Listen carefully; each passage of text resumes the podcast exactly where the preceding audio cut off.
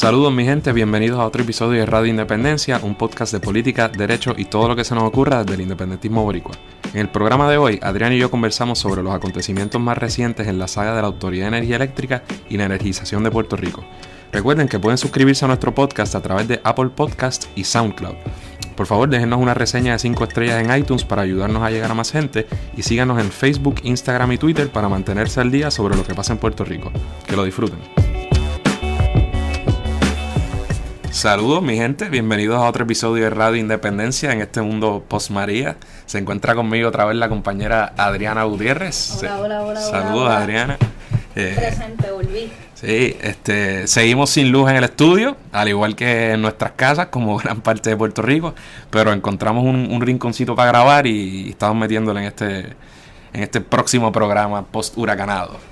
Me voy a excusar porque no pude estar en los pasados dos programas, pero estoy de vuelta. La verdad es que estaba de viaje, un viaje que ya este, tenía listo desde antes de que pasara el huracán y todo. Aprovecho para agradecerle a mis suegros que me regalaron ese viaje de regalo de reválida. Sí, ella, ella dice que fue a, Nueva Gracias, York, pero en realidad estuviste en New Gracias, Jersey. suegra. Nueva Jersey no, es- no es igual, pero... Tuve un par de días en New Jersey, pero la mayor parte de los días estuve en Nueva York y me gusta decir que estaba en Nueva York. Suena más nítido. Suena más nítido, pero no sé si es, si es verdad. Pues, mano, yo, eso todo, en realidad fue un episodio lo que te perdiste y un anuncio, ¿verdad?, de nuestra campaña de la que vamos a hablar más tarde. Pero ese primer programa, ahí medio depre, porque parecía yo.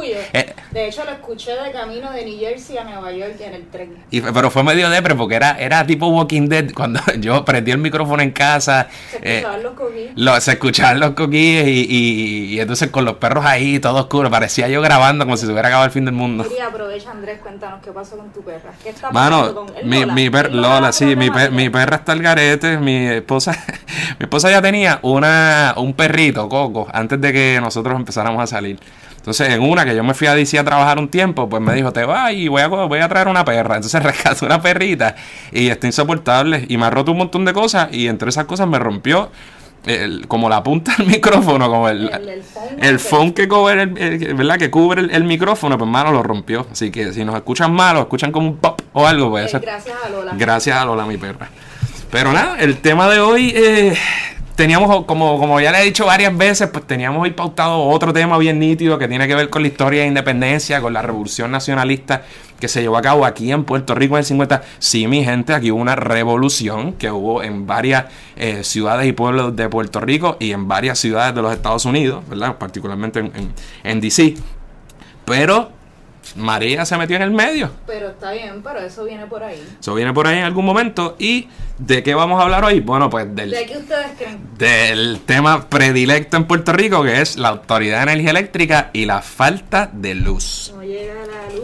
No llega la luz. Y, si, y mano, yo creo que de verdad, yo cada día me convenzo más de que no debía haber estudiado Derecho. En este caso, yo quería ser Ricardo Ramos, el director ejecutivo de la Yo pensaba que quería ser un celador de Wi-Fi. También quiero ser celador de Whitefish para meterme par de pesos, pero, o sea, Ricardo Ramos, director ejecutivo de la Autoridad de Energía Eléctrica, esa gran corporación pública, monopolio público, eh, que es difícil ver cómo no quiebra un monopolio público, pero bueno, eh, no pierde su trabajo a pesar de todo lo que ha sucedido, de la incompetencia que ha mostrado, de todos los problemas post Irma y post María, de todos los chanchullos de los que vamos a hablar ahora, y el hombre sigue ahí sentado.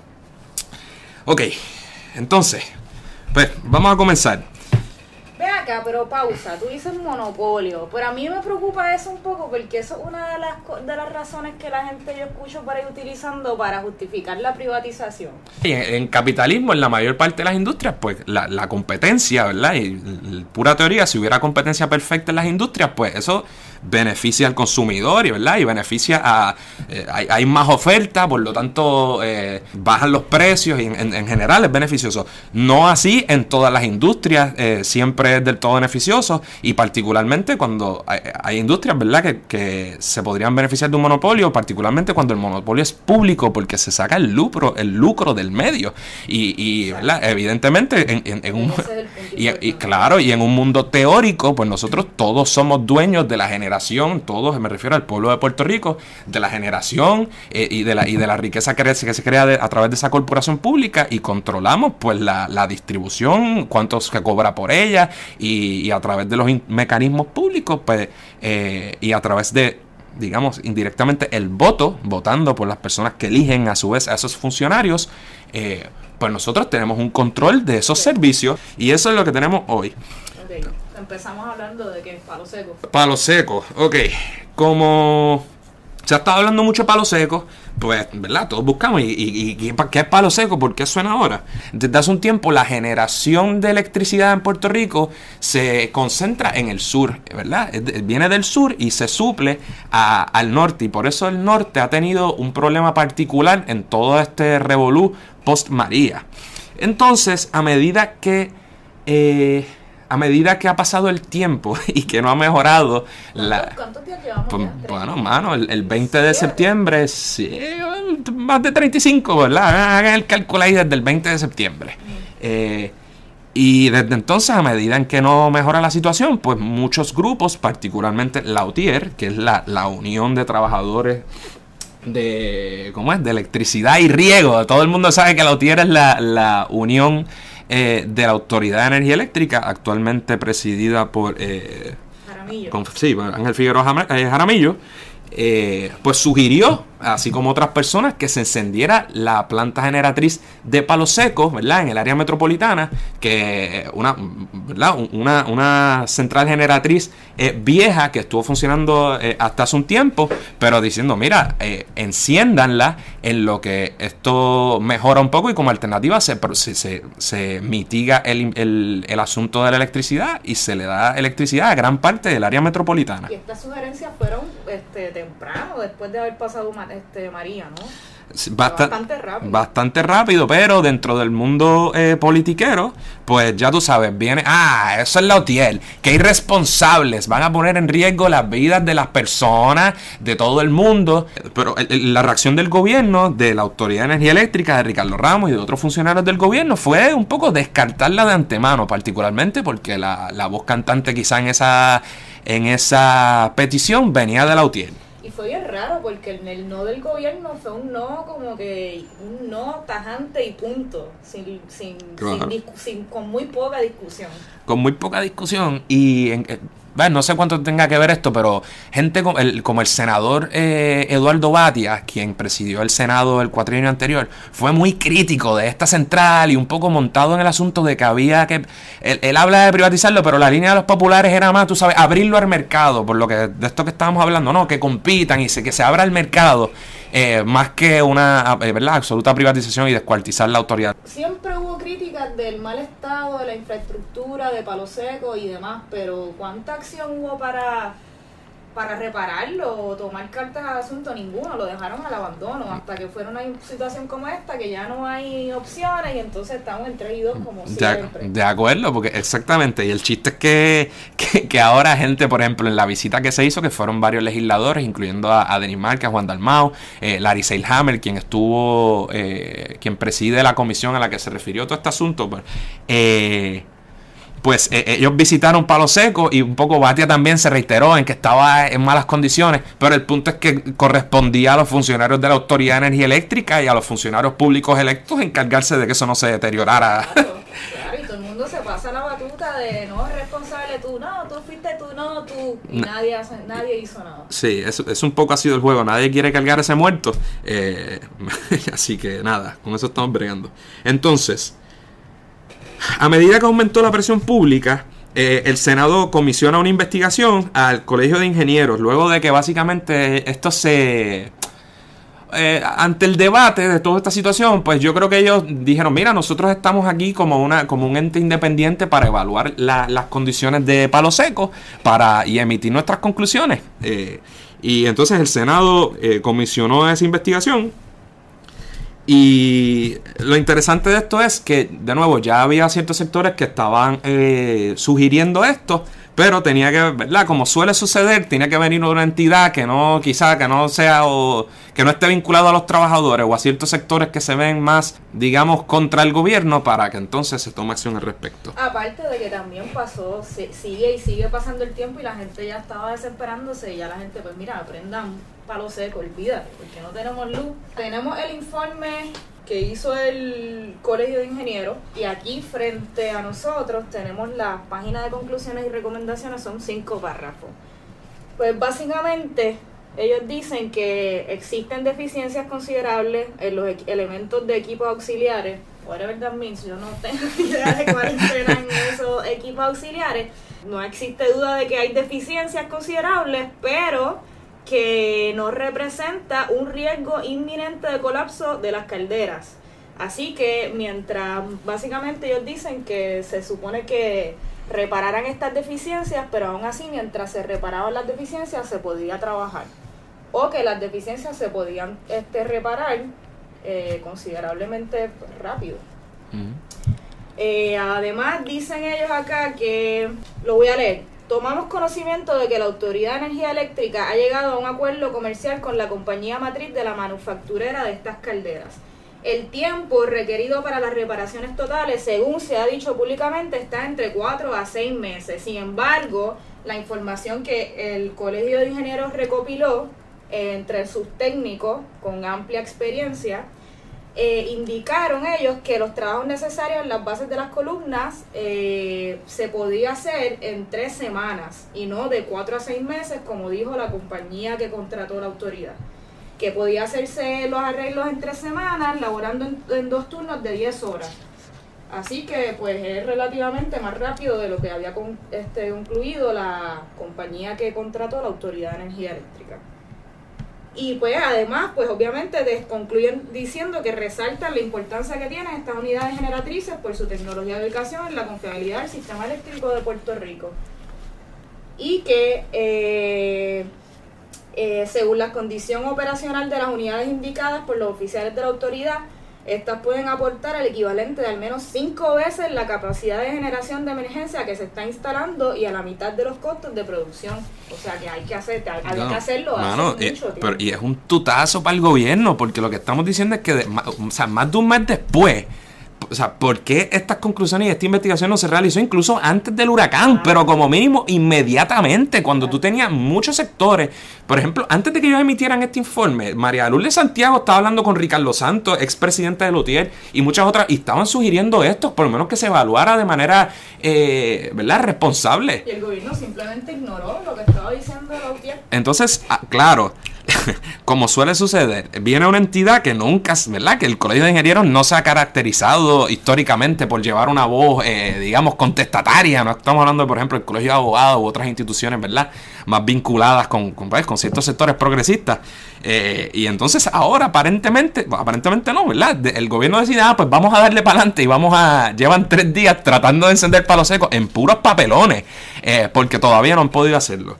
Y mano, un poco, la realidad es que hay que indignarse porque la falta de energía eléctrica. Ricardo Ramos. Duro, pero, pero además de eso, ¿sabes? La, la, esto ha provocado no solo gran miseria en nuestro pueblo, sino la cantidad de gente que se está yendo a raíz de esto, que está considerándolo por problemas serios económicos, porque no hay electricidad y que el gobierno. Problemas de salud pública. Problemas de salud pública. Y mano, ¿cómo es posible que este y económico. Todos. Se, se, detiene el país. Todo se detiene el país, mano. Entonces, eh, sin embargo, Ricardo Ramos sigue en su puesto. Conclusión, todos queremos la seguridad laboral de Ricardo Ramos. Ok, pero eh, ahora la Junta de, de, Supervisión Fiscal que diga de, control. Perdón, es que, Adriana, por favor, me me ponga populete. Jamás. La Junta de Control Fiscal nombró como administrador de emergencia interino de la Autoridad de Energía Eléctrica a su coordinador de revitalización, Noel Samot. Entonces, eh, hay una pelea entre Ricky, que dice que no, que la Junta no tiene el poder para nombrar a este Samot, pero la Junta dice que sí, que ellos pueden hacer lo que les salga de... ¿Cómo, se llama, cómo se llama el, astronauta de Toy Story? Boss. Buzz Lightyear. Buzz Lightyear. Pero yo creo que este tipo es Buzz Lightyear, porque yo busqué la biografía del hombre y el hombre es Mr. Espacio, tú sabes, y tiene el resumen y todo lo que. Y, pero todo es como en la cosa aeroespacial y no sé qué, y, y- y aparentemente tiene experiencia militar también. Eh, en qué experiencia tiene en asuntos de electricidad y demás, eso digamos no está tan claro. Pero a mí en realidad eso me importa poco, o sea, eh, eh, en, en términos que nos debe importar más al independentismo y a los puertorriqueños en general. O sea, no perdamos de perspectiva esto. Por más mediocre que sea Ricardo Ramos eh, y el gobierno de Puerto Rico y demás, ¿verdad? Eh, dentro de esta burbuja colonial, el pueblo de Puerto Rico votó por el, eh, por el gobernador y a través de esos votos, pues ponen a los. nombran la junta de directores y las juntas de directores de las corporaciones públicas eligen a sus funcionarios y demás. Y hay un cierto, ¿verdad? Hay un elemento democrático ahí dentro de la colonia. Pero entonces ahora estos siete principitos de la Junta de Control Fiscal impuestos por una asamblea legislativa eh, en que nosotros no participamos, vienen y ponen lo que a todas luces es un síndico que va, hasta ahora no lo tenemos muy claro, pero él va a supervisar y se va a asegurarle que eso... La eh, Junta de Directores de la Autoridad se van a... pues, también. ah, pues, el chiste es que todo es una ilusión. Cierta, mira, entonces el gobierno tiene varios, varios papelones, en mi humilde opinión. Ahora el representante del gobierno ante la Junta de Control Fiscal, el licenciado Cristian Sobrino, un poco está pidiendo, ¿verdad? Ahora pide la rebeldía y que no le hagamos caso y que, desacatemos eso. Diablo, qué lindo pedir esa solidaridad a unos enyangotados que todo el cuatrenio han pasado legislación y han hecho todo lo que ha querido la Junta de Control Fiscal. Así que su problema no es necesariamente con la legitimidad de la Junta. Fue ahora que se metieron con este asunto en un momento en que la Autoridad de Energía Eléctrica y su liderato están en su peor momento en términos de legitimidad. Sea, tiene a gente que, del pueblo de Puerto Rico que a lo mejor está pidiendo a grito una intervención por la necesidad y la frustración, pero entonces, ¿verdad? No deja de ser una herramienta totalmente colonial y bochornosa de alguien que no debería estar pasando juicio sobre lo que hacen nuestros funcionarios. Y lo peor de todo es que Ricky está diciendo que no, que, que este Samot puede ofrecer recomendaciones, pero que eh, en promesa pues queda claro que la gerencia del gobierno y sus corporaciones públicas recae exclusivamente sobre las oficiales democráticamente electos y nombrados de acuerdo a la ley de Puerto Rico. Lo peor de todo es que al final nos van a respetar a Samot y a todos los que Sí, les pero, gana. pero es un papelón porque y es un papelón porque yo no estoy de acuerdo con eso tampoco legalmente. Pero no, pero pero que es un papelón porque o sea, yo esto es un problema político, ¿verdad? Y de la de la legitimidad política que tiene esa presencia aquí. Ahora, legalmente promesa le da unos poderes amplísimos a la Junta de Control Fiscal y, y además la corporación Y no es que no es momento de quejarte tampoco ahora porque te pongan a Samos, tenías que quejarte cuando te pusieron Todo el promesa. todo el o- tiempo. o todo el tiempo. Claro, Como mínimo promesa. Entonces ahora te quejas, pues no. Y la no, entonces, pero ¿qué pasa? Que, que o sea, promesa cier- ciertamente le da esos poderes amplísimos y la, y la Autoridad de Energía Eléctrica se encuentra en un proceso de quiebra, ¿verdad? Eh, al amparo de esa ley. Y, o sea, que eh, la facultad legal, claro que la tiene. Eh, ahora, yo creo que, que yo creo que no deberían tener legitimidad ninguna para hacer cosas en Puerto Rico por una, porque, ¿verdad? Porque, no- porque el la presencia del gobierno federal aquí es ilegítima. Bueno, claro, pero son un territorio. Duele.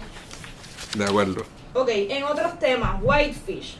La compañía Whitefish, empresa de dos empleados a tiempo completo, oficinas en Montana. La Sí, mano. autoridad hizo un contrato con ellos por 300 millones de dólares. Qué guisito, porque mano. estamos bollantes en este país. La- y volvemos, la autoridad, un contrato, aunque ha habido mucha nebula, otra vez volvemos a la, a la, a la, direct- a la junta directora y a los funcionarios de la autoridad eléctrica y no pagan las consecuencias.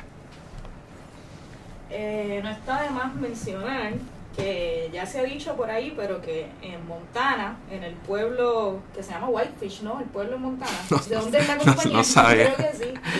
Este, Un pana mío dijo que para determinar el nombre de la compañía usaron el, el meme este que dice de qué color son tus calzoncillos y qué es lo que estás comiendo en la sé, montana. Pues es algo así, como que dice, bueno, pues tú combinas el color y ahí sacas una palabra, eh, whitefish y ahí está. Pues, pues de este mismo pueblo, eh, casualmente, es oriundo el secretario del Interior y excongresista republicano de, ¿cómo se llama? Ryan Sink, una cosa así. La De papa. Este, casualidad. no La. Dolce Vita, mano. Además, uno de los socios de la empresa fue un importante donante de la campaña eh, de Trump a la presidencia Y este donante republicano también donó creo que 50 mil a la campaña de Trump y decenas de miles a las a las campañas del exgobernador de Texas, que ahora es secretario de energía de Trump. Sí, mano, qué chanchullo. Chanchullo. Este, chanchullo brutal, ¿sabes? Entonces, mientras aquí la autoridad, los miembros de la Autoridad de Energía Eléctrica y los empleados se fajan, son los boricos los que hemos estado aquí, ¿verdad? Metiendo mano para arreglar esta situación, les pagan una porquería, ¿no? sé. Espérate, sí lo tengo, lo tengo, te lo voy a decir. Búscate el meme de piso Y 13, eso que corrió las redes por ahí, que comparaba... Ok. Eh, salario por hora de Autoridad de Energía Eléctrica, 22 dólares con 72 centavos con 35 años de experiencia versus el salario por hora de Whitefish es de 319 dólares con 4 centavos por hora. Y les van a pagar... Por hora. Sí, hora. sí.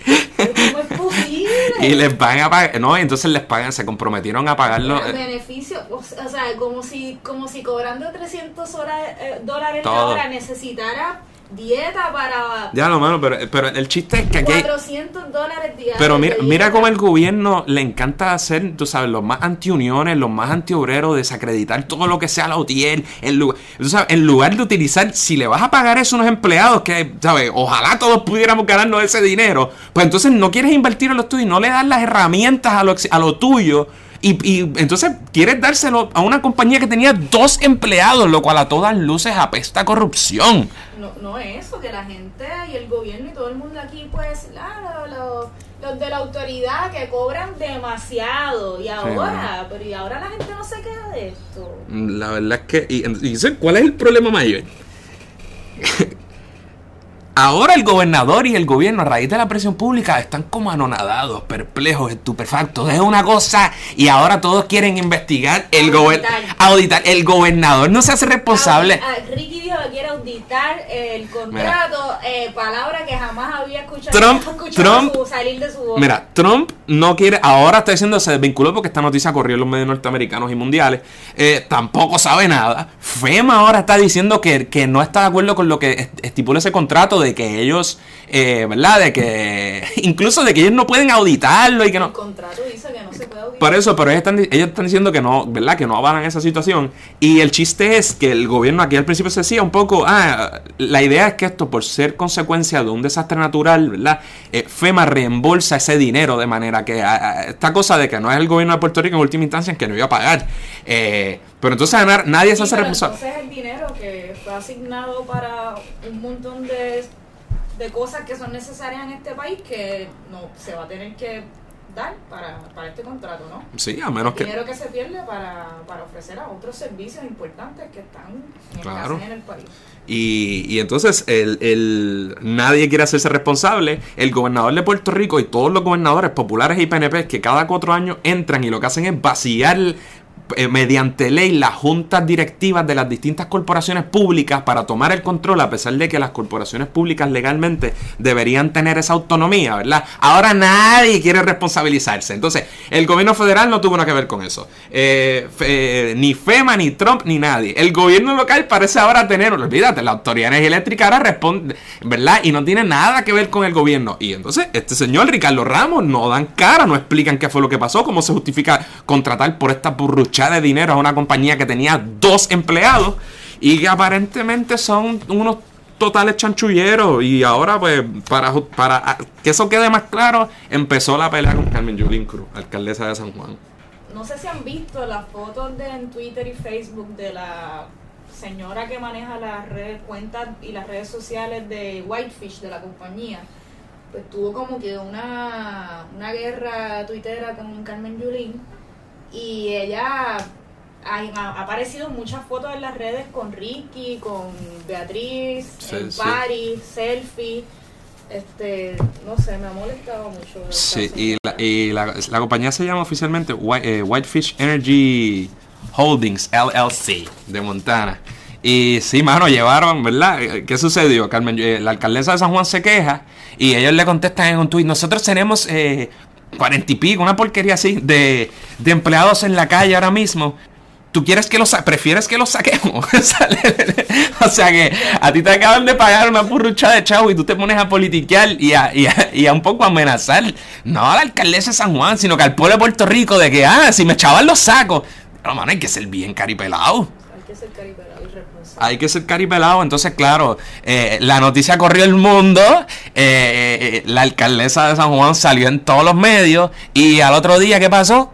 Que la compañía tuvo que pedir perdón y claro, y se arrepienten y no sé qué. Lo cual llevó al repudio de, y de PNP, populares y medio mundo esa reacción tan, tan, tan pendeja de, de, de esta compañía. Y, Mano, lo que confirma de verdad que son que, ¿verdad? que aquí hay unos vicios de corrupción muy serios y que uno No, no, y pensaría... fuera de relajo, es bien triste, es bien triste porque estamos en un país que estaba en quiebra antes de María, antes de Irma y que ahora la quiebra se, se multiplica porque todas estas asignaciones de fondos son, son más préstamos que se suman a nuestra...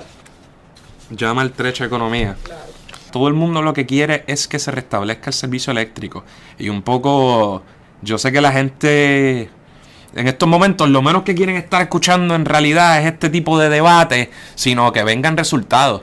Pero, pero este, este, ¿verdad? Lo importante es ver que un poco la concepción que uno tenga de, de- la política y, y de cómo se hace política en este país eh, tiene su razón de ser e influye en, precisamente en momentos como estos. Por ejemplo, a este cuatrienio se han aprobado un montón de medidas que, que, un poco facilitan, ¿verdad? So- bajo la excusa de que aquí hay mucha reglamentación, burocracia, papeleo y que le dan una, unas facultades, ya sea al gobernador o a otros funcionarios, de, de un poco obviar eh, requisitos de forma que siempre han existido para la contratación gubernamental, para adquirir servicios, para un montón de cosas. Y ese tipo de, de flexibilización irracional conduce a chanchullos como estos. Claro, y es irresponsable también porque el lenguaje que se utiliza de eliminar la burocracia es engañoso porque la gente en realidad está harta en este país de la de, de la burocracia en realidad en muchos sistemas este, públicos del país, pero entonces la gente cae en la trampa de que el gobernador o, o quien sea diga estas palabras de ya estamos cansados de la burocracia como un pretexto para, ¿De acuerdo?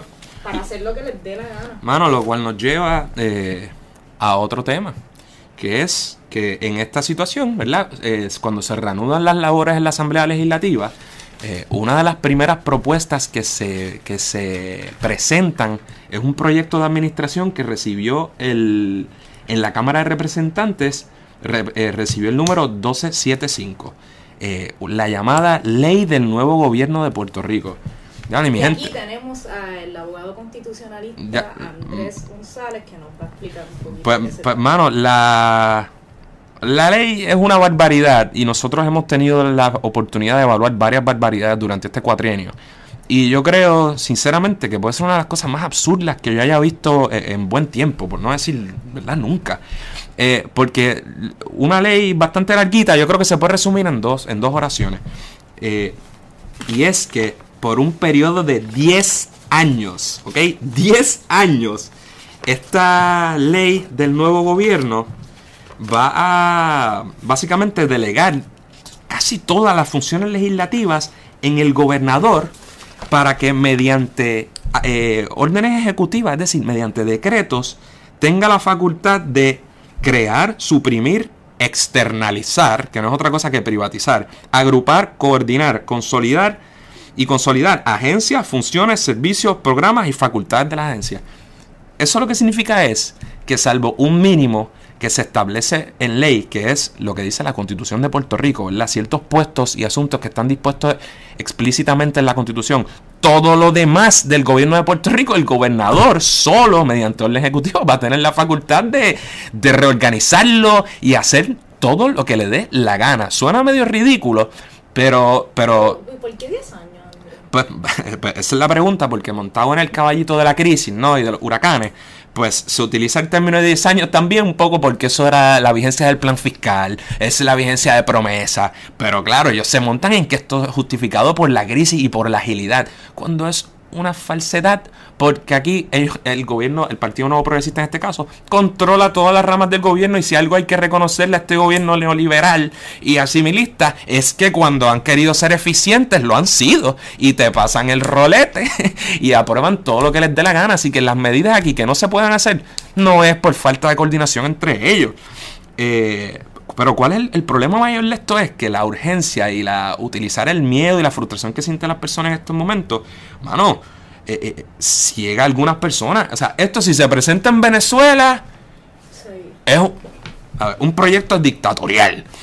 Y aquí a pesar de que vivimos una colonia que en última instancia está totalmente subordinada legalmente a, los poderes del Congreso, de todas formas la constitución de Puerto Rico tiene unas exigencias legales y entre ellas pues está el famoso principio de separación de poderes, está ahí eh, unas disposiciones expresas que, delegan en la Asamblea Legislativa exclusivamente la facultad de organizar las ramas del la, las agencias del gobierno. ¿Y la Asamblea Legislativa puede delegar todos sus? Eh, no, la contestación, o sea, ¿verdad? Ah, no puede delegar todos sus poderes porque un poco el, proyecto se monta en una justificación muy boba de que, ah, nosotros continuamente delegamos, lo cual es cierto.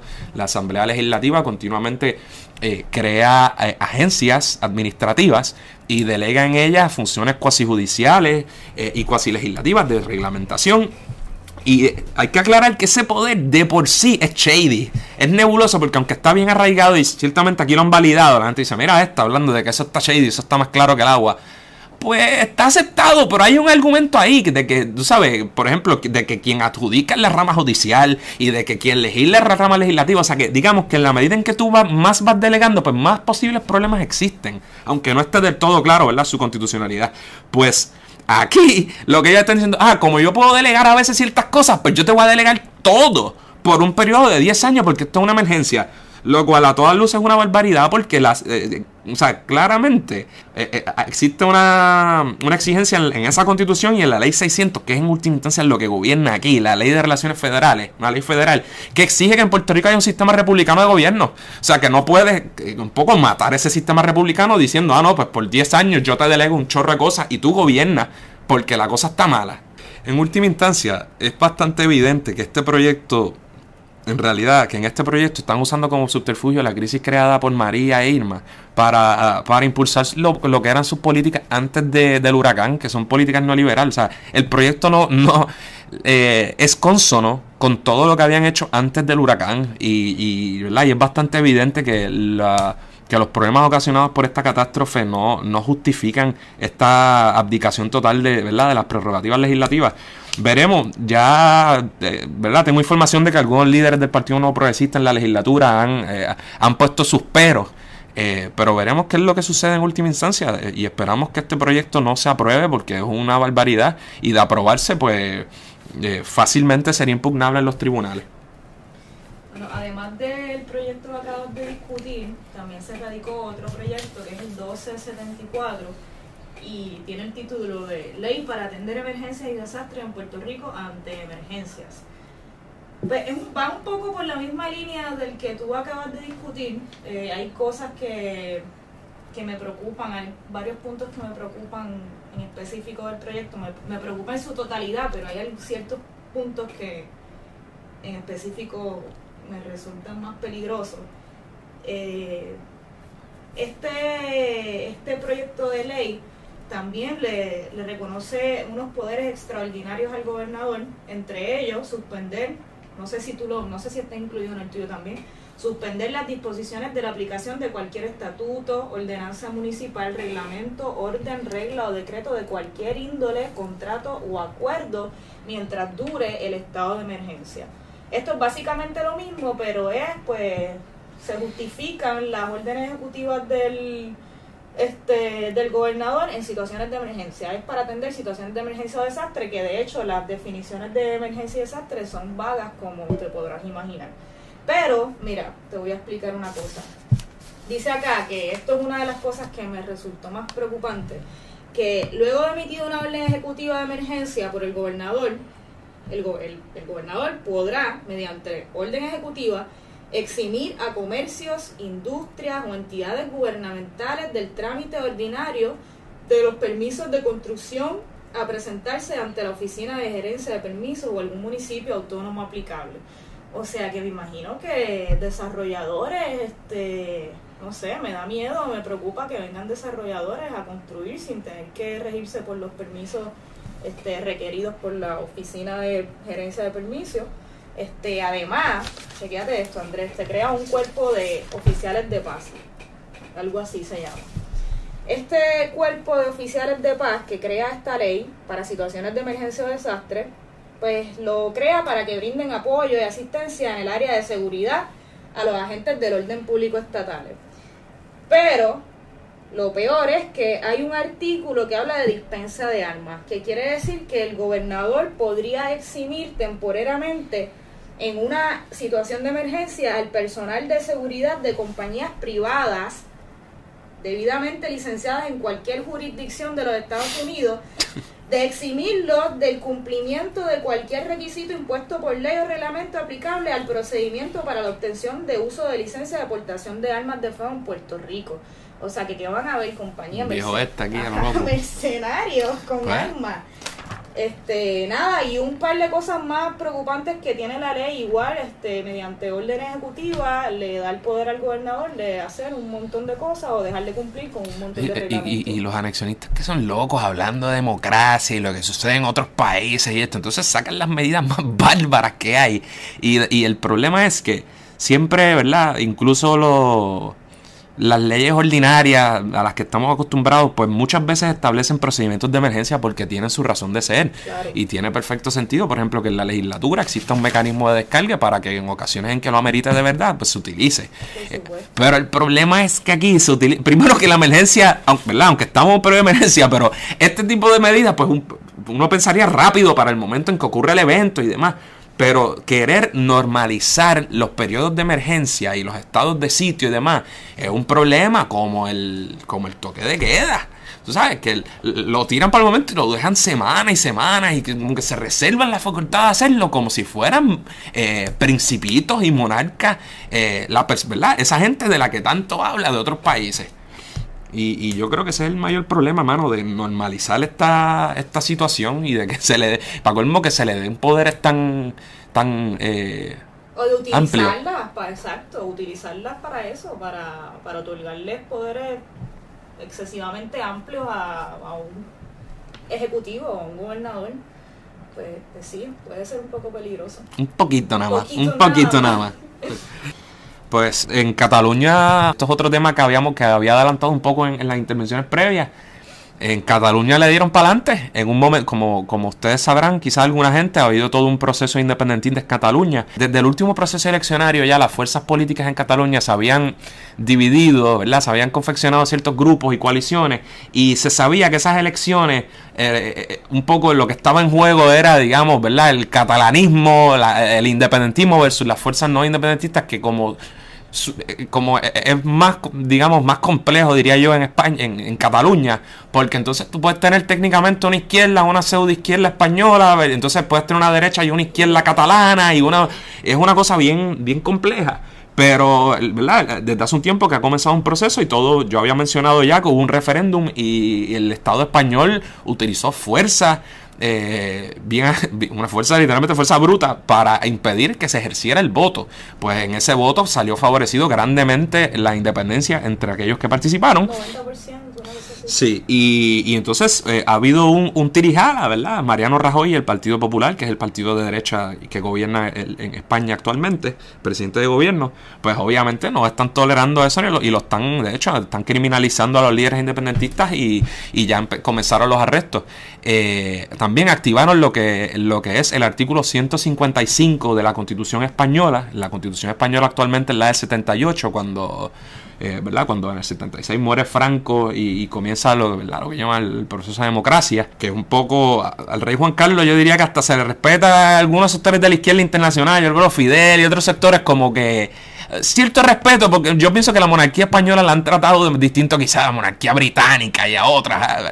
Entonces se le atribuye, ¿verdad? Que en un momento quizás esto es medio simplista y la izquierda no me dice, mira este loco, pero, pero un poco en un momento, sí, pero en un momento en que, en que la historia lo que dice, ¿verdad? Que en un momento, la historia oficial, que en un momento en que, en que cuando, muere Franco, poco el rey Juan Carlos tenía la, la, autoridad para hacer lo que le diera gana, pues se instauró en la democracia y qué bueno. Pero anyways. Eh, ¿Qué pasó hoy? Pues esa constitución, a lo que voy, tiene una disposición que aparentemente, ¿verdad? Se, digamos, se reserva unos poderes para que en caso de cierta rebelión o que se salgan de línea, eh, aquellos grupos que en España, ¿verdad? Hay un nacionalismo muy marcado, particularmente en Cataluña, País Vasco, pero muchos otros en Galicia y en la isla, eh, pues para tomar control. Pues eso se activó en estos días y básicamente Rajoy dijo que iba a meter mano y iba a tomar el control y iba a destituir al gobierno catalán. Puigdemont, que es el presidente de Cataluña, había dicho ya en un momento parecía titubear porque sabía. Parecía que estaba flaqueando. Pero como que flaqueó. Pero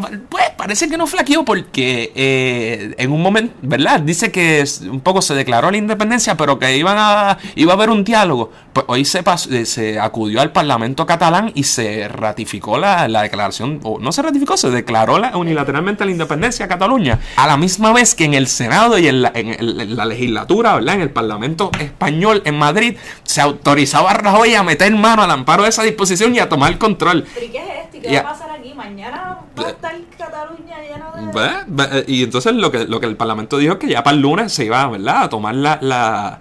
Eh, un poco a, dar paso oficialmente a la independencia. Lo, el Reino Unido ya dijo que no le iba a reconocer. No jodas, el Reino Unido va a reconocer, ¿verdad? A, la Cataluña independiente. Igual funcionarios eh, ante la Unión Europea. Sí, no, ya Trump brincó. No, la linda. Pero, mano, entonces mientras estamos grabando, acaba, eh, nos acaba de llegar información al celular que, que se ordenó, el, vamos a buscarlo, que se ordenó el arresto ya de Puigdemont y el liderato independentista. Vamos a buscarlo, ahí es lo que... Bueno, eso es lo que se veía venir, ¿no? Que lo iban a arrestar, por eso la gente pensaba que estaba flaqueando, pero contra... Que, tío, si yo fuera él, que me arresten. Ah, no es tan fácil tampoco. pero es un, es un momento oportuno para, mira, pues, nos vamos a todas y si me van a arrestar, pues que me arresten. Bueno, ciertamente nadie puede cuestionar la, la, legitimidad de su gobierno en el sentido de que contaba con el respaldo y ha contado con el respaldo al, menos, ¿verdad? En cuanto al voto popular, eh, al, voto popular y a, la, y a que es el gobierno legítimo de Cataluña. Así que nada, hoy, hoy lo que, ahora Rajoy en respuesta a lo que sucedió hoy, eh, hoy estamos grabando viernes 27 de octubre, un saludito a mami, que es el cumpleaños de mi señora madre. Felicidades, mami. pues pues Rajoy ya aprobó la destitución de Puigdemont. Yo espero estar pronunciándolo bien. Mis amigos catalanes no se pongan así. Puigdemont, a ellos les encanta el Puig. O sea, cuando, cuando, sí, cuando dicen Mónica Puig, como que te miran mal porque es Puig. Pues. No me gusta Mónica Puig. No te gusta. pues, pues ah, entonces, claro, Rajoy convoca elecciones en Cataluña para el 21 de diciembre. O sea que la cosa eh, ¿Cuándo? ¿Cuándo? 21 de 21 de diciembre. Es interesantísimo porque es un, Siempre uno con respeto, ¿verdad? Viéndolo desde acá, con ciertas complejidades que, uno, ¿verdad? Uno no pretende entender del todo, pero como nosotros como puertorriqueños independentistas lo entendemos, ¿verdad? Entendemos algo y, yo tuve el, privilegio de, estudiar ahí un tiempo en, en Barcelona y tengo amigos de allá. Ciertamente son tiempos muy tumultuosos, pero pero en que, ¿verdad? Aquellas fuerzas independentistas están tomando, desde nuestro punto de vista, ¿verdad? Están haciendo las llevando a cabo las acciones que tienen que llevar. Con el apoyo del pueblo. Con el apoyo de su gente, que, que sí, que hay unos sectores que pensarán distinto, pero de eso se trata la política. y en, sí, y en última instancia es obvio que que el Estado español va a luchar por retener Cataluña, muy distinto al caso de nosotros, eh, ¿verdad? Y, Cataluña actualmente, aunque son una nación considerada como tal por los independentistas, como nosotros lo somos, formalmente ellos, eh, ¿verdad? Pertenecen en igualdad de condiciones al Estado español. Ellos son una de 17, o el número no falla, no importa ahora mismo, comunidades autónomas en que se divide el Estado español.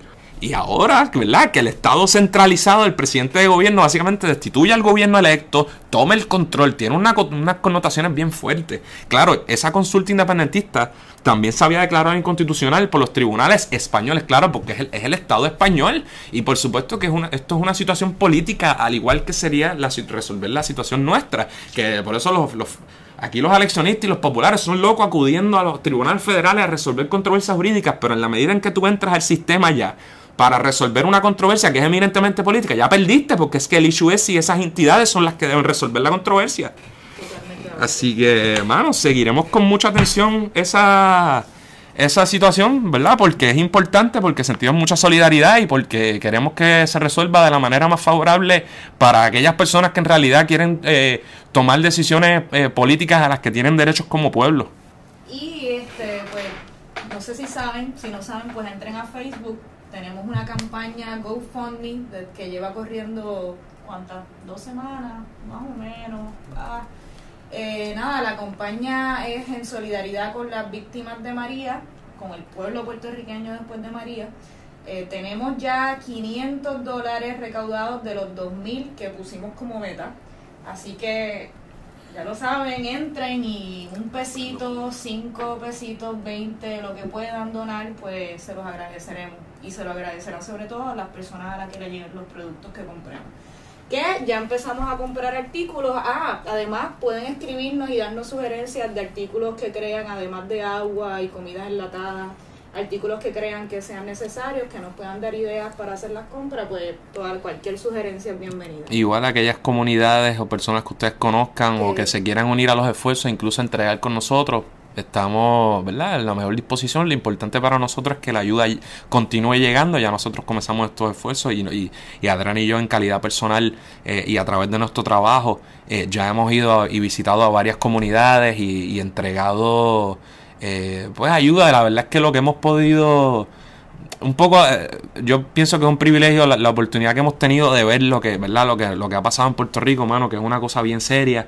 todos nosotros, yo sin problemas, ¿verdad? Si yo me siento afectado realmente por esta situación, no es posing, no es, ¿verdad? Ahora nadie nos tiene que contar lo que es. Lo... Todos, nos, todos nos sentimos porque nos ha dado a unos más fuertes que a otros, pero todos conocemos gente cercana que ha sufrido un montón. No, ya eso, ya eso iba, que, que, aunque yo, tú sabes, siento que esto ha sido una situación bien difícil personalmente y para mi familia y para mi gente y mis seres queridos, no hay duda de que hay un, ¿verdad? Hay un sector de nuestro pueblo, particularmente fuera del área metropolitana, para para, para quienes esta situación está a otro nivel, ¿entiendes? Y que es difícil, es difícil, uno podría identificarse, pero es difícil ponerse en sus zapatos porque las condiciones en las que quedaron eh, sus pertenencias, su y cómo trastocó sus vidas, su residencia. se quedaron sin hogares, sin comida, sin ropa, sin sin muebles, sin nada. Y eso, ¿verdad? Y, queremos poner nuestro canito de arena y, eh, unirnos a esos esfuerzos para, mano, aunque sea alguito y a unas pocas personas, eh, mejorar su, su día y ayudarlos como, como podamos. Así que ya saben, entren, entren a Facebook y busquen la campaña, donen por favor lo que puedan, los que puedan donar algo, los que no, pues entendemos que la situación tampoco está fácil económicamente eh, sugerencias de artículos y comunidades o sectores que podamos o grupos que sepan que necesiten repartir este materiales o artículos, pues déjenos saber en Facebook, en Twitter o, en Instagram, lo que quieran. donde quieran. Así que nada, mi gente, gracias por escucharnos. Cuídense, seguimos. Sigue Radio Independencia. Hasta la próxima. Eso es todo por hoy. Esperamos que les haya gustado el programa. Recuerden suscribirse a nuestro podcast a través de Apple Podcasts y SoundCloud. Así pueden descargar todos nuestros episodios y escucharnos cuando quieran, aunque no tengan internet. Déjenos una reseña de 5 estrellas en iTunes para ayudarnos a llegar a más gente. Y síganos en Facebook, Instagram y Twitter para mantenerse al día sobre lo que pasa en Puerto Rico. Hasta la próxima.